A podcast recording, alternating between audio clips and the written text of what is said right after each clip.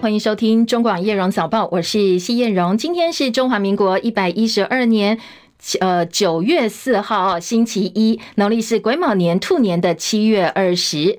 好，台湾近四年来第一个登陆的台风，中度台风海葵来势汹汹，所以气象局海上跟陆上台风警报持续发布。那今天全台有十四个县市是放台风假的哦，除了北北基、桃竹苗跟宜兰，今天是正常上班上课，其他县市呢都是放假。不过要注意听好哦，刚才念到的是今天要上班课的县市，北北基、桃竹苗跟宜兰今天正常上班上课。那新竹只有尖石乡秀仑村。跟玉峰村停班停课，那桃园在深夜也宣布哦，因为复兴区光华国小唯一的连外道路崩塌了，所以呢，落石继续掉落的情况之下是不能够通行的，道路封闭，所以今天光华国小也是停止上班上课。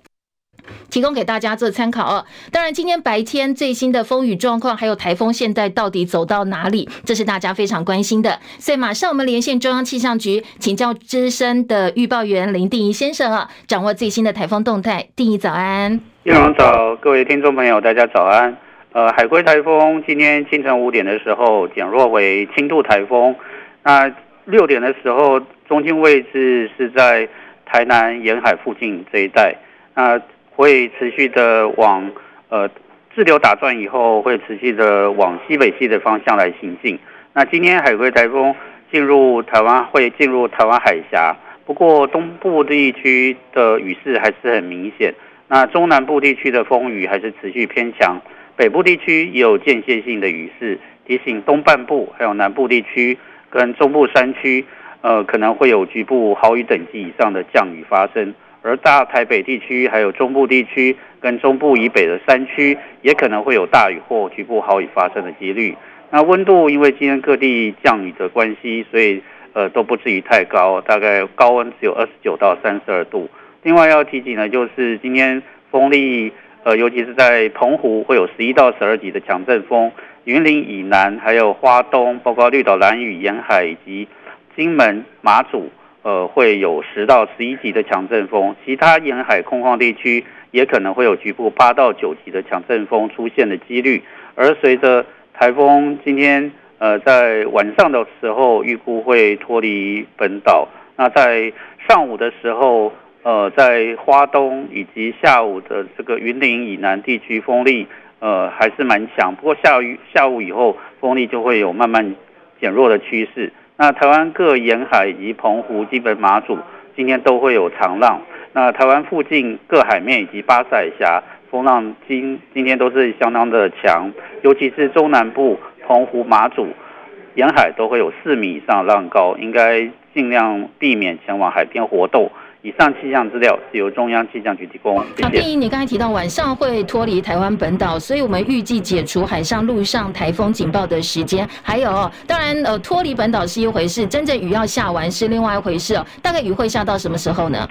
雨的话，就是随着台风逐渐的远离，就是呃，可能要等等到明天雨势才会呃是明显的缓和。那不过真正脱离。呃，路径就包括外岛的金门，还有澎湖，可能就要等到明天中午之前。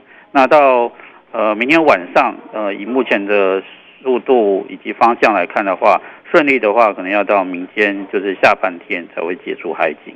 好，谢谢定仪提醒，也提供给大家参考。再帮大家稍微整理一下哦。现在台风中心是在台南附近哦。过去三小时它的速度变慢了，但是强度也减弱，所以现在是轻度台风，有一点点滞留打转的味道，所以影响时间是拉长的。那现在暴风圈还是笼罩在花莲、台东、台中以南陆地，还有外岛澎湖，所以各地风雨持续。刚才定义也提到哦，如果要完全的解除海上、陆上台风警报，恐怕要等到明天的下半天。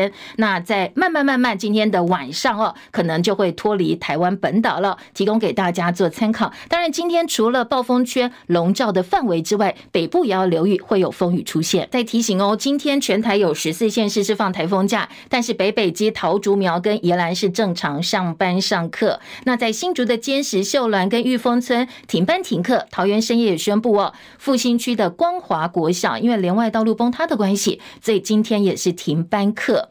那在台风的动态部分呢？昨天海葵台风下午三点四十分从台东县东河乡登陆，打破台湾一千四百七十二天没有台风登陆的记录。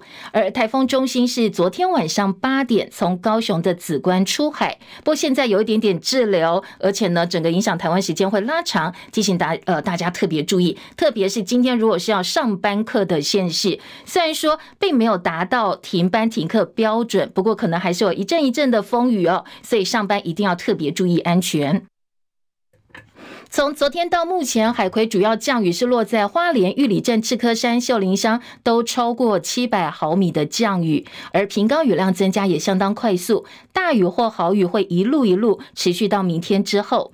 海葵昨天从台东穿过南台湾，花莲降雨降下了超大豪雨，溪水暴涨，所以公路总局对台十一线花莲大桥预置封桥器具，严密观测水位应变，一直到深夜的十一点半钟之后，突然的一阵暴。暴雨水位就马上上升到警戒值了，所以花莲大桥实施预警性封桥，人车都不能够通行。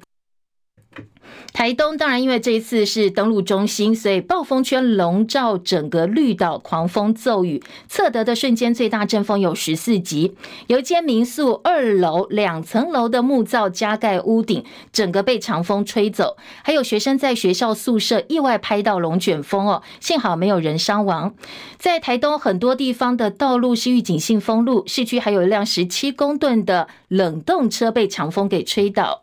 台东的台电处表示，曾经停电户数超过四万六千多户，当然现在还有一半以上是没有复电的。等到今天早上，如果风雨稍微停一点，会跨区支援，赶快修复电力。台风来临前哦，大家都很关心会不会放台风假。有一份最新的统计资料说，过去二十多年间，全台湾其实台风假放的最少的是金门县，这是加计外岛跟本岛。金门县过去二十多年只放了二十天的台风假，再来是连江县的二十三天。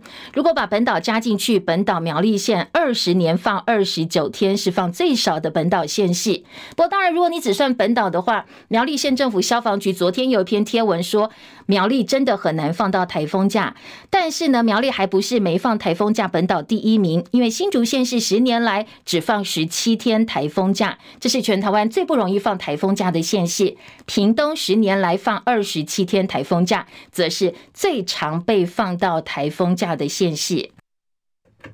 气象局也特别提出解释哦，因为青台的台风比较典型的路径都是从东边接近穿越台湾之后，再进入到台湾海峡。因为通过台湾通常就会受到地形的破坏，威力减弱，所以西半部或离岛风雨就不会像东半部这么严重。当然呢，对于风雨造成的影响，风力啦跟雨力都是你会不会放台风假的关键，所以也可以解释哦。刚才告诉大家为什么在新竹跟苗栗相对来讲，他们放台风假的几率是比较低的。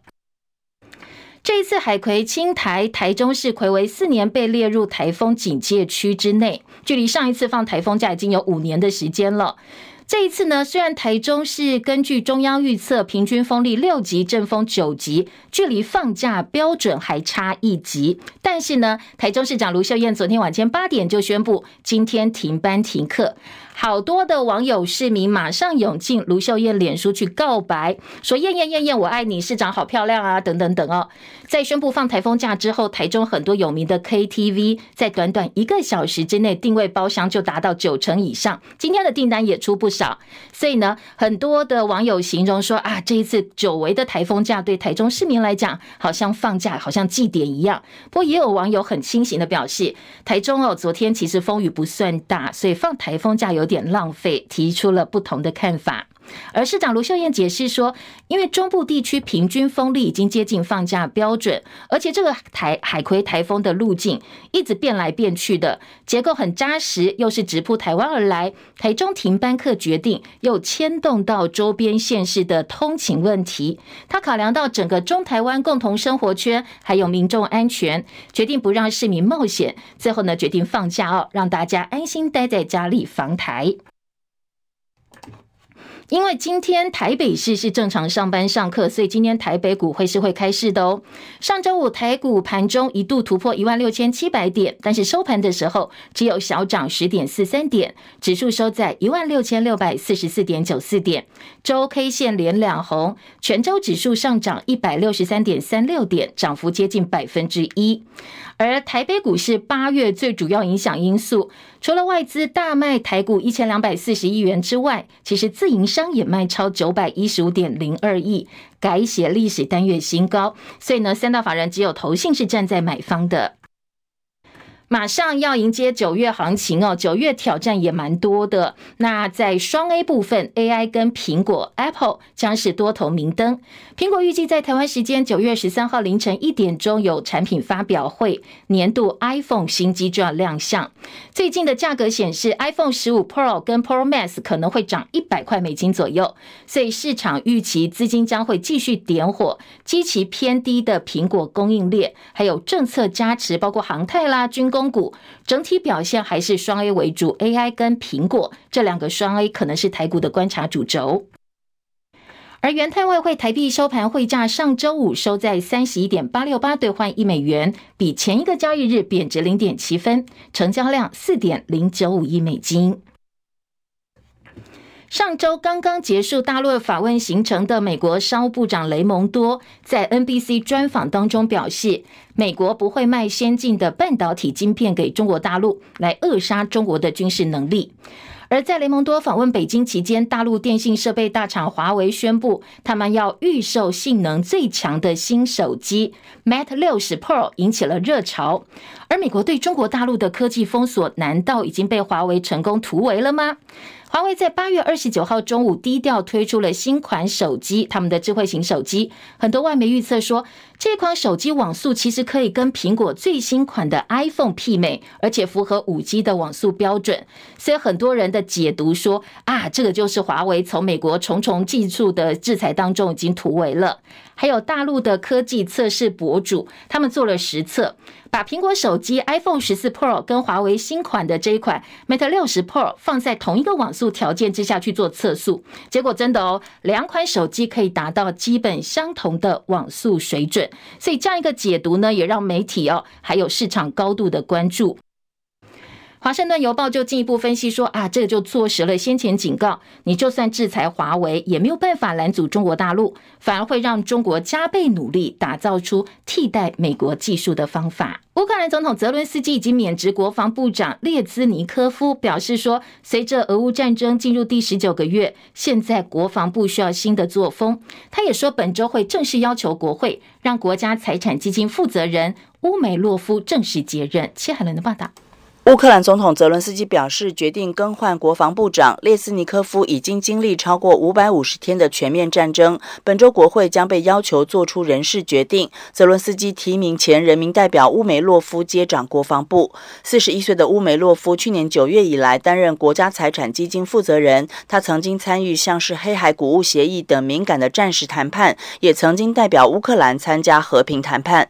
泽伦斯基在最新谈话中说，他认为国防部需要新新方法和其他形式和军队以及整个社会互动。美国有线电视新闻网 CNN 报道，五十七岁的列兹尼科夫被免职是在乌克兰国防部卷入多起腐败丑闻之后发生的。尽管他没有和其中任何一起丑闻牵连，但仍然造成了伤害。泽伦斯基认为，根除乌克兰政府的腐败，对于基辅获得北约和欧盟成员资格至关重要。记者戚海伦报道。美越关系升级，美国总统拜登一周之后就要访问越南首都河内。美国借此把跟过去宿敌越南的外交关系提高到最高层级。路透社分析说，这可能会激怒中国大陆，对美越产业的意涵则不明朗。可能是为了要同时安抚北京，所以越南正在讨论中国大陆的官员访问河南事宜，时间点可能是拜登十号抵达越南之后，甚至会在拜登之前到访前不久就先。安排中国大陆的高官访问。罗马天主教教宗方济各今天将结束访问蒙古的睦邻之旅。德国之声跟路透等外媒昨天报道，方济各呼吁中国大陆的天主教徒要当好教徒跟好公民，而中国大陆天主教徒据称多达一千两百万人。蒙古则是夹在俄罗斯跟中国两大国之间的内陆国家。教宗借此行向北京传递讯息。外界视为旨在对蒙古邻国，特别是中国大陆暗示，灵修对社会是健康的，而不是威胁，希望能够搭起泛中之间的桥梁。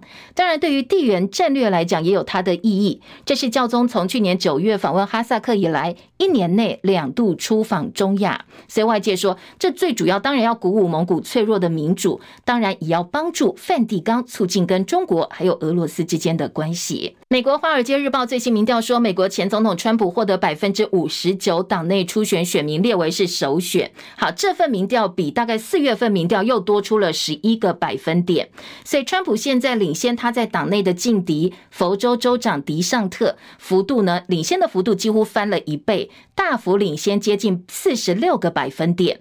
当然，党内初选选民一般的解读都认为，川普被起诉的四项刑事罪名缺乏正当性，所以他们反而起来。支持川普。日本东京电力公司发布的消息说，八月三十一号在福岛第一核电站核污水排放口附近取样的海水当中，检测出放射性物质氚浓度每升十贝克勒尔。尽管东电说这个数字还在安全标准，但是排海才刚开始一周，日方怎么样保证未来数十年不超标？很多家环保机构都提出质疑。而抗议日本核污水准备排海或已经排海了，大陆从七月起全面检验日本水产品的放射性物质残量，而且进一步禁止所有日本的水产品进口。香港同步不准福岛、宫城、东京等十个都县来的水产品。那在禁令当中，包括中国大陆跟香港，日本水产品呢，已经占了日本水产品外销大概四成以上的贸易量。新冠肺炎 （COVID-19） 新型变异株 BA. 点二点八六，它的刺突蛋白拥有三十多个突变，病毒呢就是利用这个刺突蛋白附着跟感染人类细胞哦。现在已经在美国五个州出现病例，可能会导致接下来全美因为 COVID-19 住院的人数再度增加。根据 ABC 报道，美国密西根州、纽约州跟维吉尼亚州先前已经验出了 BA. 点二点八六的个案。德州、俄亥俄州八月三十一号确认出现了第一起病例，所以它的传播速度还有它的传染性，现在美国官员正在密切接触当中，密切监视。而这个病毒株呢，今年七月二十四号第一次被发现在丹麦，马上很快就扩散到以色列、加拿大、英国、法国、葡萄牙以及南非等地，美国则是密西根州最先发现。疫情爆发以来，其实出现了 COVID-19 的变种病毒已经有数百种，不过大部分最后都消失了。但是这一次 BA. 点二点八六的图片状况比较特殊，所以呢，世界的公卫专家都在密切注意它的后续发展。国内鸡蛋价格从今天起要涨价了，调涨三块钱。中华民国蛋价评委员会昨天开会，随着全国中小学开学，营养午餐恢复供应，但是国内鸡蛋的供应又还没有真正完全恢复稳定，加上台风来了，带动鸡蛋的买气，所以昨天最后开会的决定是。国内蛋价调涨三块，产地价每台斤四十三块半，批发价五十三块。那这是呃国内蛋价从六月中两波降价之后第一次调涨。为了解决年初的蛋荒问题，农委会呢特别农委农业部现在已经升格了，农业部呢委托关谷公司跟贸易商进口鸡蛋应急。传出得标进口六成鸡蛋的超丝公司，它的资本额只有五十万。没想到这间小公司竟然有本事从巴西进口近九千万颗鸡蛋，领取上亿元的补助，被质疑是大发国难财。立法院国民党团总召曾明宗又爆料说，这超丝负责人秦宇桥，他其实只出资了一千块钱，恐怕是人头公司，所以要求行政院说明。农委会昨天呢，农业部，拜抱歉，农业部，农业部昨天开临时会替超丝公司澄清，说超丝跟台湾早期国内长期从事蛋品进口、出口工作的无记蛋品有亲属关系脉络，所以不算是新手，也不是艺人公司。其实他并不是新手，哦，他长期就是在蛋品界那针对国内的供销，持续都有在做呃这样的一个辅导。农业部长陈吉仲更说，公司大小其实不是重点，所以不排除对于其他的影射提出告诉。公司大小不是重点，重点是它有没有所谓的鸡蛋的贸易的这样的一个专业。农业部没有所谓的补助任何私人公司上亿元，完全是用价差的吸收。只要在做不死的污蔑跟指控，农业部会不排除直接来提告。而国民党台北市议员徐巧芯进一步指控说，超丝公司从巴西进口的鸡蛋，如果食用的话，恐怕会致癌，痛批政府是谋财害命。而陈吉仲不满反击徐巧芯不专业，说恶意抹黑要提告。对此呢，徐巧芯再回应，欢迎陈吉仲来告。他说呢，其实最应该下台的就是陈吉仲。他才不专业嘞，他才该下台了，他才是那个说了多少次要下台，泪眼汪汪哭成那样，到现在不仅没有下台，还高升农业部部长，然后被票选为最需要下台的人嘞。我要告诉大家的事情是，呃，民进党政府告诉我们，超丝这家公司五十万的资本额，老板娘一千块入主，那可以去做上亿的这个采购。大家都觉得非常的有疑虑，就是说为什么会给超丝来做？农业部到现在解释不清楚，还敢质疑别人不专业？我们今天要问的是，民进党政府一直说超丝这家公司多专业、多棒、多好，结果呢，被我发现，在八月的时候进口了几千公斤的蛋，被查验出来是有致癌物的。好，另外年初全台陷入缺蛋危机，当时的农委会现在农业部专案进口外国蛋品提供补助，现在国内蛋产销回稳，又传出有部分进口蛋过剩过期要报废。民众党总统参选人柯文哲批评政府失能，所以导致市场失衡。他举例说，我们到便利超商买一颗茶叶蛋最多十块到十二块，结果农委会从澳洲进口空运到台湾的鸡蛋，一颗最多补助三十二块钱。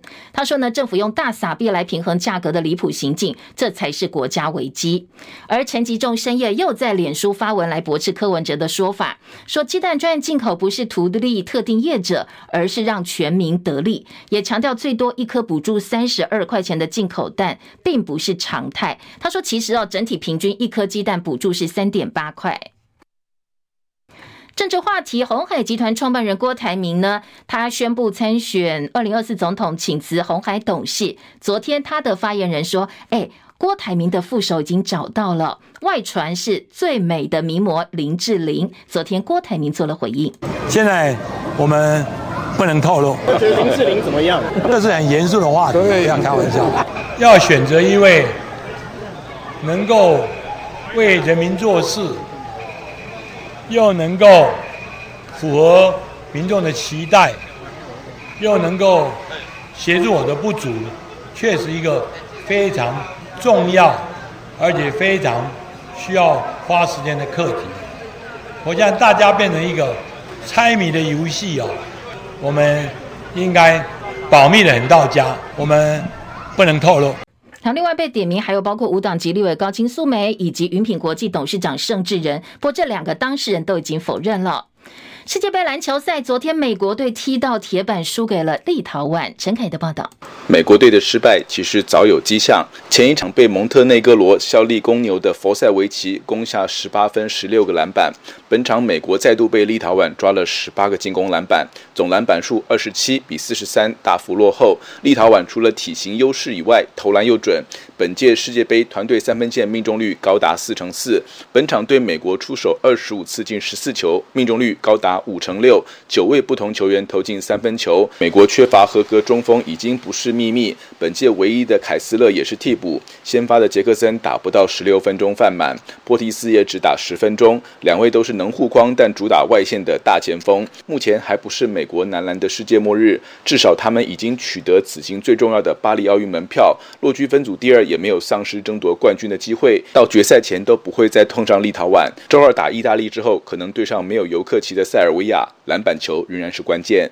中广记者陈凯报道。好，美国不是世界末日，但是中国大陆男篮好像面临了世界末日哦，因为昨天他们以二十一分大输给菲律宾，无缘巴黎奥运，连资格赛都没有机会，崩溃性的惨败，很多大陆球迷狂喷。那在现场，中国篮协的主席姚明呢，被拍到整个脸都变形了，气到变形。很多的大陆解说员或者是前主帅杜锋都说，这不是中国大陆的真正实力。现在大陆篮坛出现了检讨声浪。U 十杯世界杯在中华队四比一打败墨西哥，预赛取得三连胜，晋级情势看好。昨天意外插曲在七局上有一个墨西哥的藏球，让中华队在三垒出局也没有办法得分，还被骗一个出局数。不过这个误判呢，幸好哦，并没有对比赛的结果带来影响。今天台中是停班课哦，所以呢。本来中华队是有比赛，今天本来台中洲际棒球场三场比赛，波多黎各跟墨西哥交手，澳洲对韩国，还有地主中华跟捷克安排的是晚场比赛。不过接下来赛程怎么安排呢？要等主办单位进一步宣布。中广早报新闻。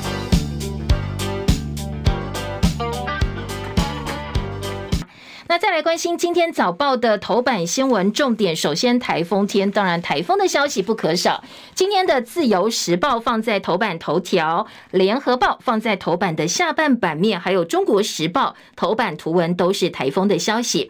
自由时报头版大标说，海葵强袭东半部、中南部，今天防强风豪雨，台中以南、花东等十四县市停班课。台湾本岛下午脱离暴风圈，明天解除陆上警报。不过，当然尴尬是今天早报，因为他们截稿时间大概都是昨天深夜。那台风的动向呢，很难呃抓紧。像今天早上刚才我们掌握的最新消息，它整个速度又放慢了，所以影响台湾跟脱离暴风圈的时间都会往后延了。现在它大概位置是在台南，暴风圈笼罩花莲、台东、台中以南陆地，还有外岛澎湖，所以风雨持续，强度持续减弱。不过，如果真正要完全脱离暴风圈，真的要等到明天了。好，这是呃今天在早报各个报纸有台风最新的消息。那中国时报今天的标题是告诉你穿心台海葵发威。那今年中国时报头版图文是呃海葵台风在各地造成了不小灾情。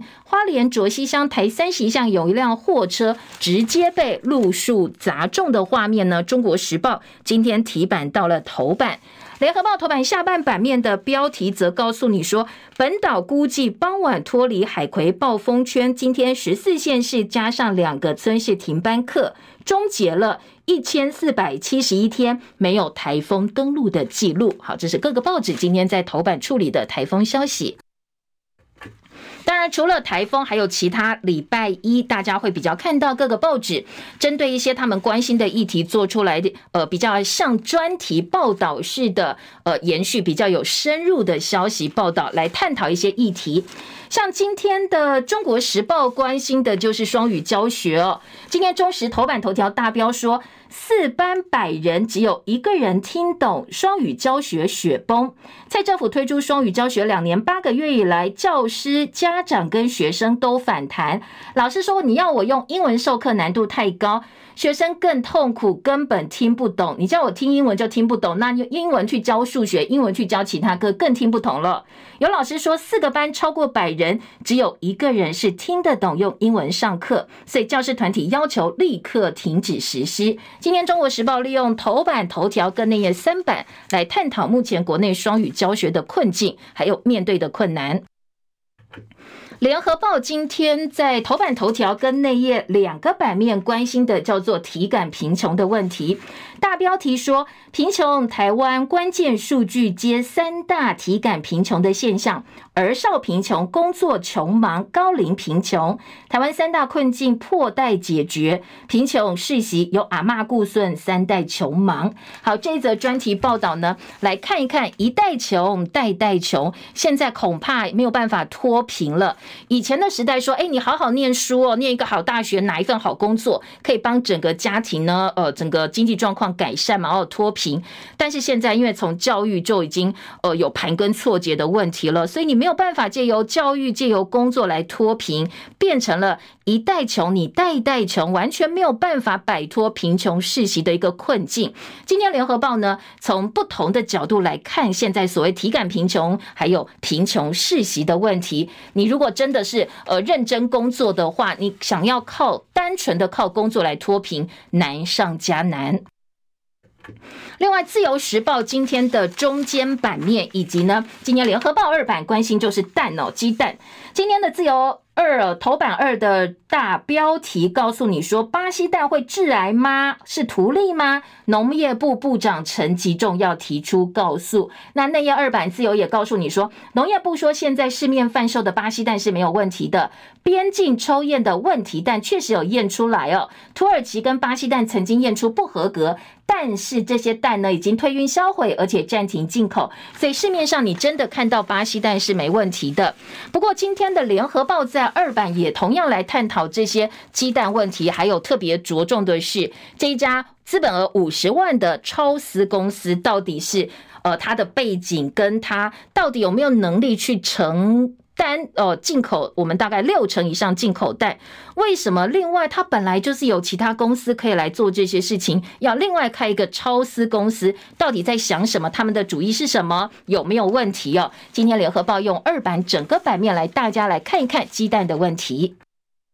好，除了这两则新闻之外，其他的头版重点新闻还包括《中国时报》头版下半版面说，国家队打诈，现在要急征百名检察官助理，为了要打击诈骗哦，针对国家队的政策，所以各地地检署对外急征检察官助理一百个，大概月薪可以有四万六千块，减轻现在地检署被诈欺案几乎瘫痪的一个负担。不过，呃，这个真正的检察官认为这样做呢，恐怕帮帮助相当有限，因为三个月试用期之后，如果明年预算编不下来的话，这些临时人员又失业了，到底能够吸引多少人愿意来当这个临时工，分担检察官的工作？恐怕呢，呃，是没有这么乐观的。好，这是今年《中国时报》头版下半版面的标题。还有一则新闻标题是：金马奖义务役每十三个人当中就有一个人到外岛。国防部明年要恢复办理一年期的义务役，总人数九千一百人。根据国防部的预算书，为了解决外离岛驻军编线比偏低。这个九千一百个人当中，有七百个义务役会分发到外岛、离岛，平均每十三个义务役就有一个人会抽到金马奖到外岛去服役。以前呢，大家抽到金马奖，好像这个呃，几乎就是很倒霉的意思哦，因为可能离岛回来不方便。不过现在经国防部的说法是，已经没有这么辛苦了，放假也正常，回来也正常。但是专家还是建议说啊，如果是外离岛的话，减少役期或增加他们的加给。可以帮助大家更有意愿到外离岛去服役。好，这是今年《中国时报》的报道。七点三十七分，我们进广告，等一下来关心今天的早报新闻，在头版跟内页还有其他呃不同的新闻内容以及角度分析哦。我们进一步来听，这里是中国广播公司。赶快先把早报头版的呃这个新闻标题念完了。今天在自由时报头版下半版面有一个呃他们在电子报说是独家新闻的这个消息哦，提供给大家。囤房税二点零，建商余屋一年以下要适用的税率呢是百分之二。说财政部推动囤房税二点零方案，非自住住家用的。房屋税率调高为百分之二到四点八，其中建商余屋通通加税，引起反弹。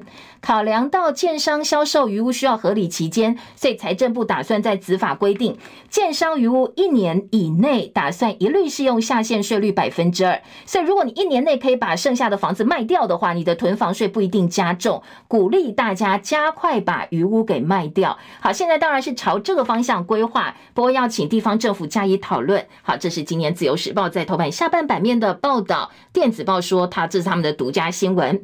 还有一则新闻是卖黑心口罩牟利，和康连锁药局的负责人被判刑。好，这是说知名的连锁这个药局和康药局，知道上游厂商没有提出口罩证明文件，还是陆陆续续购入大批黑心口罩。在疫情期间呢，呃，拿给他们旗下的药局贩卖，很多人就买回家了。所以呢，新竹地方法院依照诈欺取财，判处和康负责人、营运长跟厂商一到四年不等的有期徒刑，没收上千万元。这是呃，今天自由时报的头版消息。自由今天头版照片是室内呃室外拔河世锦赛，中华队在瑞士进行的比赛，我们女将一天拿下两面金牌。好，这是自由时报今天的头版照片。财经报纸呢，《经济日报》头版头告诉你，台北股市要赢两千七百亿活水喽。这是呃两百二十二家。公司呢，上市公司哦，上市贵公司这个月发放股利，加上台积、瑞昱这些呃大厂陆陆续续要除息，所以大盘有这个股息的活水帮助，恐怕对于多头来讲是好消息。另外在，在呃《工商时报》的头版头条则说，伟创 AI 集单到通知辉达跟超维，好，这是呃现在呢最新的。辉达继独拿辉达高阶 GPU 基板订单之后，现在伟创又拿到超维 MI 三百基板大单。今天的《工商时报》头版头条。内页关于基本工资调涨，工商跟经济都放到了二版版头。好，经济告诉你说，明年基本工资调幅上看百分之三点五，礼拜五就要审议了。政府考量到通膨，希望拉抬服务业的薪水，要跟资方角力。但是工商时报说八号就会拍板，明年基本工资估涨百分之三。好，工商中时报系说百分之三，经济联合报系说百分之三点五。呃，工商说月薪会达到两万七千一百九十二块，日薪一百八十二块，当然劳资双方的劳健保负担也会同步增加。而劳动部说时薪跟月薪不会脱钩，商总则担心，好吧，你调吧，调太高，最后呢物价飙涨，最后受苦的还是小老百姓。好，这是商总的说法。另外，在头版其他位置的重点新闻，财经报纸《经济日报》说，新一波的低润采购潮来了，英特尔新平台升级，那有望扭转记忆体低迷的市况。工商时报的头版说，人行哦，就是大陆的人民币货贸结算占比百分之二十四，写下新高。美国升息接近尾声，投资人要抢进两年期的公债。好，这是两个财经报纸哦，今天在头版的部分新闻焦点。回到综合性报纸来听今天早报的头版，呃，台风消息呢，我们在前半段新闻已经告诉大家最新的消息。那今天早报可能在时间上哦会有一点点误差，所以台风的动态不是这么的精准。那如果你需要台风消息，可以往前拉哦，拉到我们最前面有气象局最新的天气提醒。我们直接来听听看其他的新闻重点。今天中国时报头版头条告诉你说，四班只有。四班加起来一百个人，只有一个人听懂的双语教学的问题。今天的《中国时报》在头版告诉你，这是赖清德哦，副总统赖清德，二零一七年接任阁魁之后，就开始规划二零三零双语国家政策，所以国发会跟教育部推出。二零二一到二零二四的双语政策，希望高中以下学校用英文来进行多领域学习，在大专院校设立双语的标杆学校，目标很宏大，但是中小学执行的时候就有非常非常多的乱象，师资配套不足，很多人会说英文，但是呢，他专业性不足的人，因为会说英文就被抓去当老师。体育课有双语老师授课，重点放在教学生如何。和用英文去说三步上篮，而不是教小朋友怎么样去三步上篮哦。宜兰县公正国小双语老师，他有欧洲学历跟工作经验。他说，他以前教三年级音乐课跟表演艺术课，用英文教学的时候，四个班，一个班二十八人，只有一个人听得懂他在讲什么，大部分听不懂就开始放空了。他赶快调整教学方式，英文讲一次，中文再讲一次，才能确定学生都听得懂。他说：“当然，你双语教学教不下去。我本来一节课可以教完，现在可能要两节、三节才教得完。这还是负责任老师，他两种语言都说。那有些说好吧，双语教学我能讲英文，我就叭叭叭叭叭讲下去。结果学生根本不知道，鸭子听雷，最后英文跟专业科目都教不好。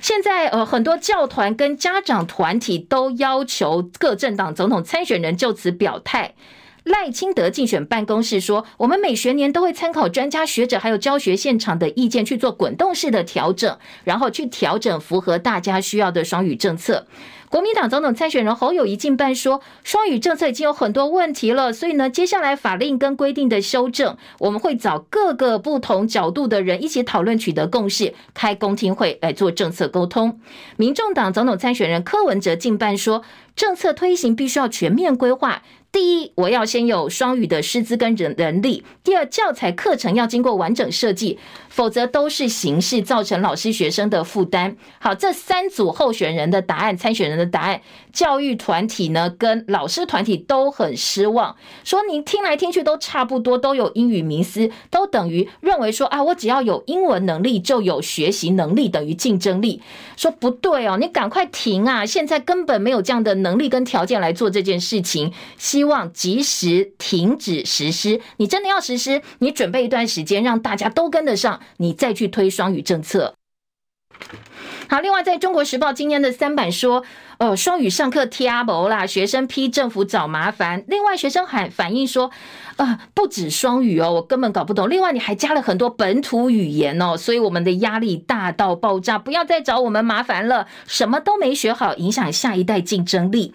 中文系采英文授课，很多教授说，你教跟学两个面向都大打折扣，正等于是新形式的自我殖民。然后，《中国时报》今天的记者特稿也说，推动双语教学的速度其实真的应该要慢下来哦。好，这是《中国时报》今年关心的重点。再来听的是《联合报》今天的头版三大困境：儿少贫穷、工作穷忙以及高龄贫穷。这是卫福部统计，台湾低收入户人数连续十年下降，二零二二只占总人口百分之一点二五。数据上来看，台湾贫穷人口真的变少了，但是所谓的体感贫穷，大家呢真正对于经济成长果实，只有科技业有感。低薪高物价有很多竞品的黑数，所以呢，国家有钱，数据上看起来很漂亮，但是民众穷哈哈。特别是疫情加剧贫穷世袭，高龄贫穷的人数增加。在内页新闻，联合报告诉你，由阿嬷顾孙，下一代长大呢，继续低收入，输在起跑点。弱势儿的健康问题也很多，而且贫穷两极化，你想要靠教育翻转，恐怕文凭无用。好，喜欢的话哦，今天联合报。有系列的专题报道，好，我们继续来听今天早报在内页跟头版其他的新闻重点。当然，如果你关心贫穷世袭、体感贫穷的问题哦，今天联合报有三个版面告诉大家现况问题出在哪里。通膨啦，疫情之后还有很多，你失业率以及景气这两个数据，等于是各走各的，没有办法看出问题哦。我们的数据其实不尽然可以反映到大家体感的现实。好，有兴趣的话哦，联合报有专题报道。再来，自由时报。今天的头版中间版面，联合报的二版以及中国时报六版关心鸡蛋的问题。自由告诉你说，呃，这个在野党质疑说，巴西进口的鸡蛋。绿霉素超超标，那可能会致癌。说国民党质疑这个部分，农业部长陈吉仲强调，没有把钱直接补助给九家贸易业者，只是进口成本农业部吸收，让大家可以买到平价鸡蛋。而进口蛋的品质是食药署把关，如果再有不实指控的话，农业部说，呃，我们只是吸收关税运输成本呐。如果你再指控我们，我们会提出告诉哦。好，这是国民党台北市议员徐巧芯质疑进口的。的巴西鸡蛋，超丝进口的巴西鸡蛋，绿霉素超标，食了吃了可能会致癌。但是自由时报头版跟二版都告诉你没有这样的问题哦，希望外界不要以讹传讹。而中国时报今天在内页版头就是徐小菁的指控放到版头大标说食安拉警报。好，今天在呃这个中国时报的报道有徐巧芯、有民进党以及农业部的说法，在民进党立院党团书记长洪申汉反批徐巧芯是为了打击执政党，用谣言造成市场的恐慌，说进口鸡蛋有多道关卡，你必须拿到出口国的检疫卫生证明，到台湾还有农业部防检局对检疫问题逐批检验，然后卫福部再去做呃检查，食药署去逐批检验。所以不会有所谓的致癌的问题。徐巧芯回呛说，超丝进口鸡蛋只是逐批查验，并不是逐颗。如果有问题的鸡蛋流入市面，最多你就是我一家小资本额五十万的公司赔完了就没事了。对于食安根本没有办法负责。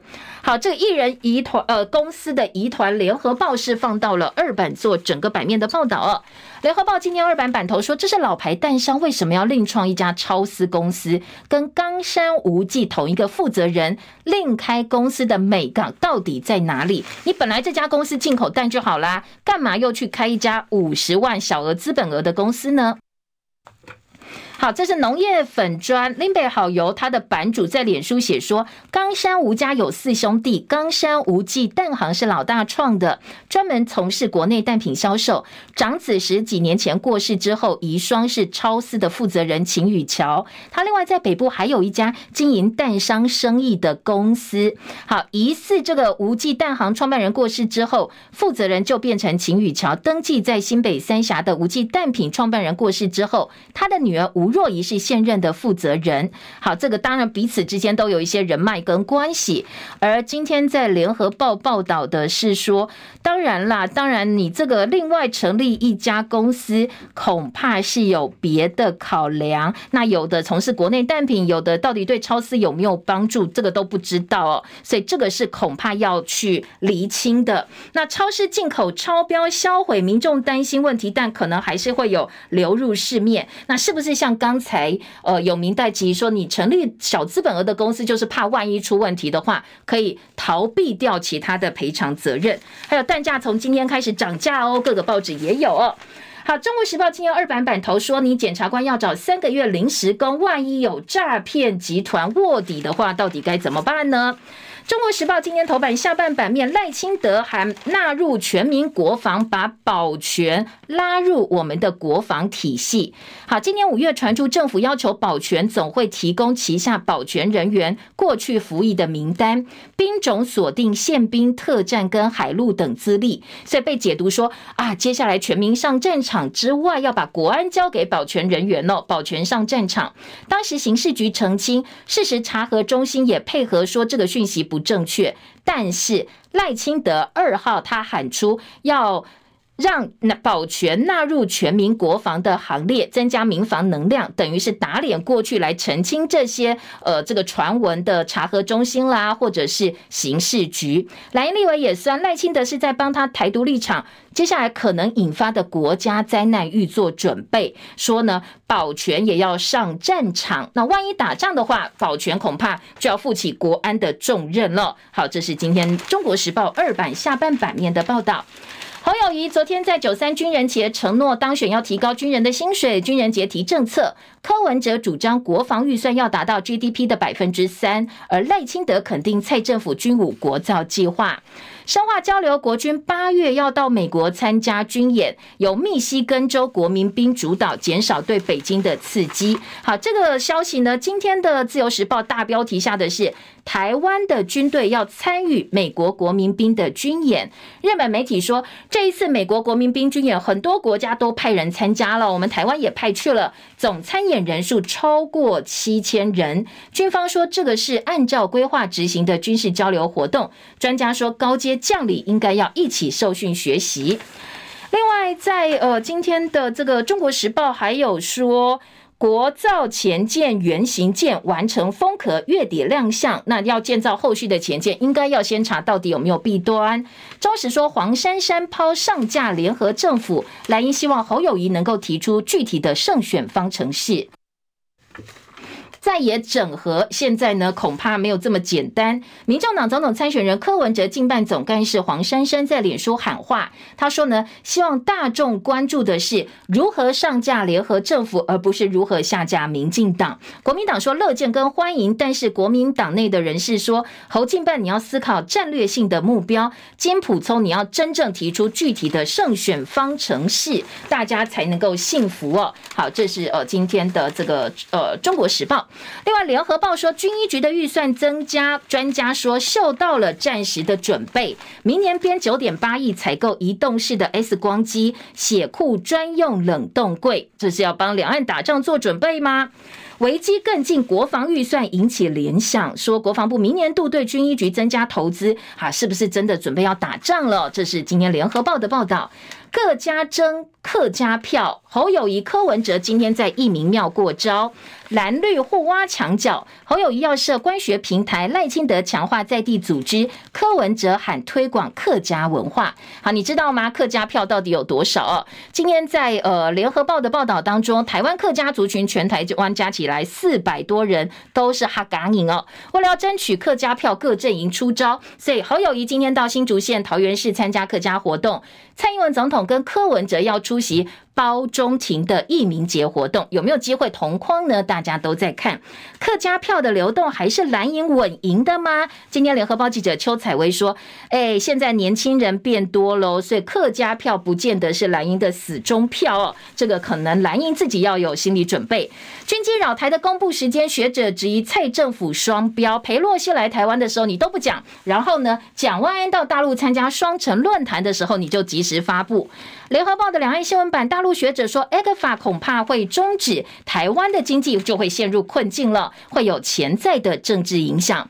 梁朝伟拿下了威尼斯的终身成就奖，他的太太刘嘉玲呢，帮他拍了好多的照片，上传到社群媒体，不断的放闪。我们时间到了，明天见，拜拜。